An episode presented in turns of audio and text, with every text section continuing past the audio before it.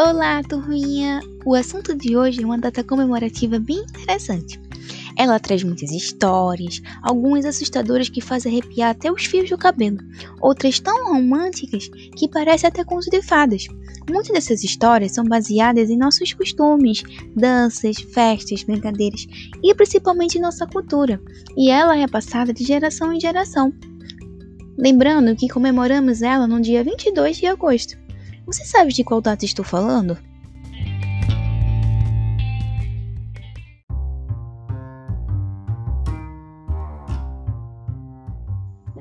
Se falou folclore e acertou.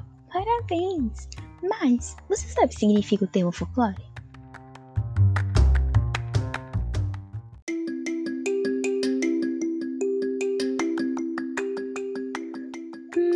Esse termo vem do inglês, onde é dividido em duas palavrinhas: folk, que significa povo, e ore, que significa conhecimento. Então, o folclore é nada mais do que o conhecimento do povo, ou seja, manifestações de culturas populares de determinado povo, aonde vai ter os costumes, as culturas, as brincadeiras, as festas e as danças, que é passada de geração em geração.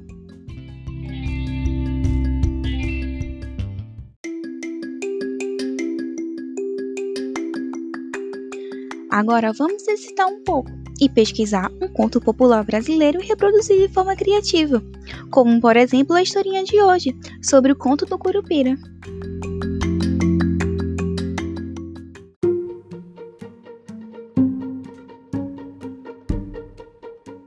No meio de uma floresta, dentro de uma árvore muito antiga, mora o guardião da floresta, o Curupira, defensor da natureza e dos animais.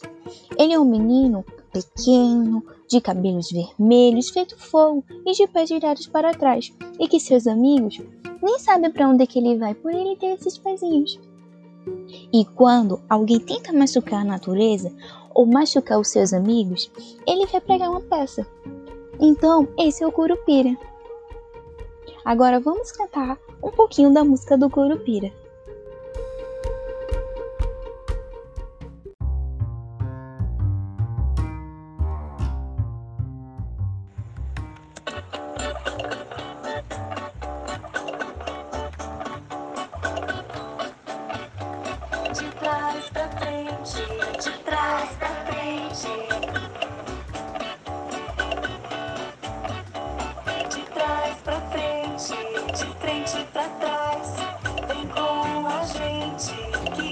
Demais.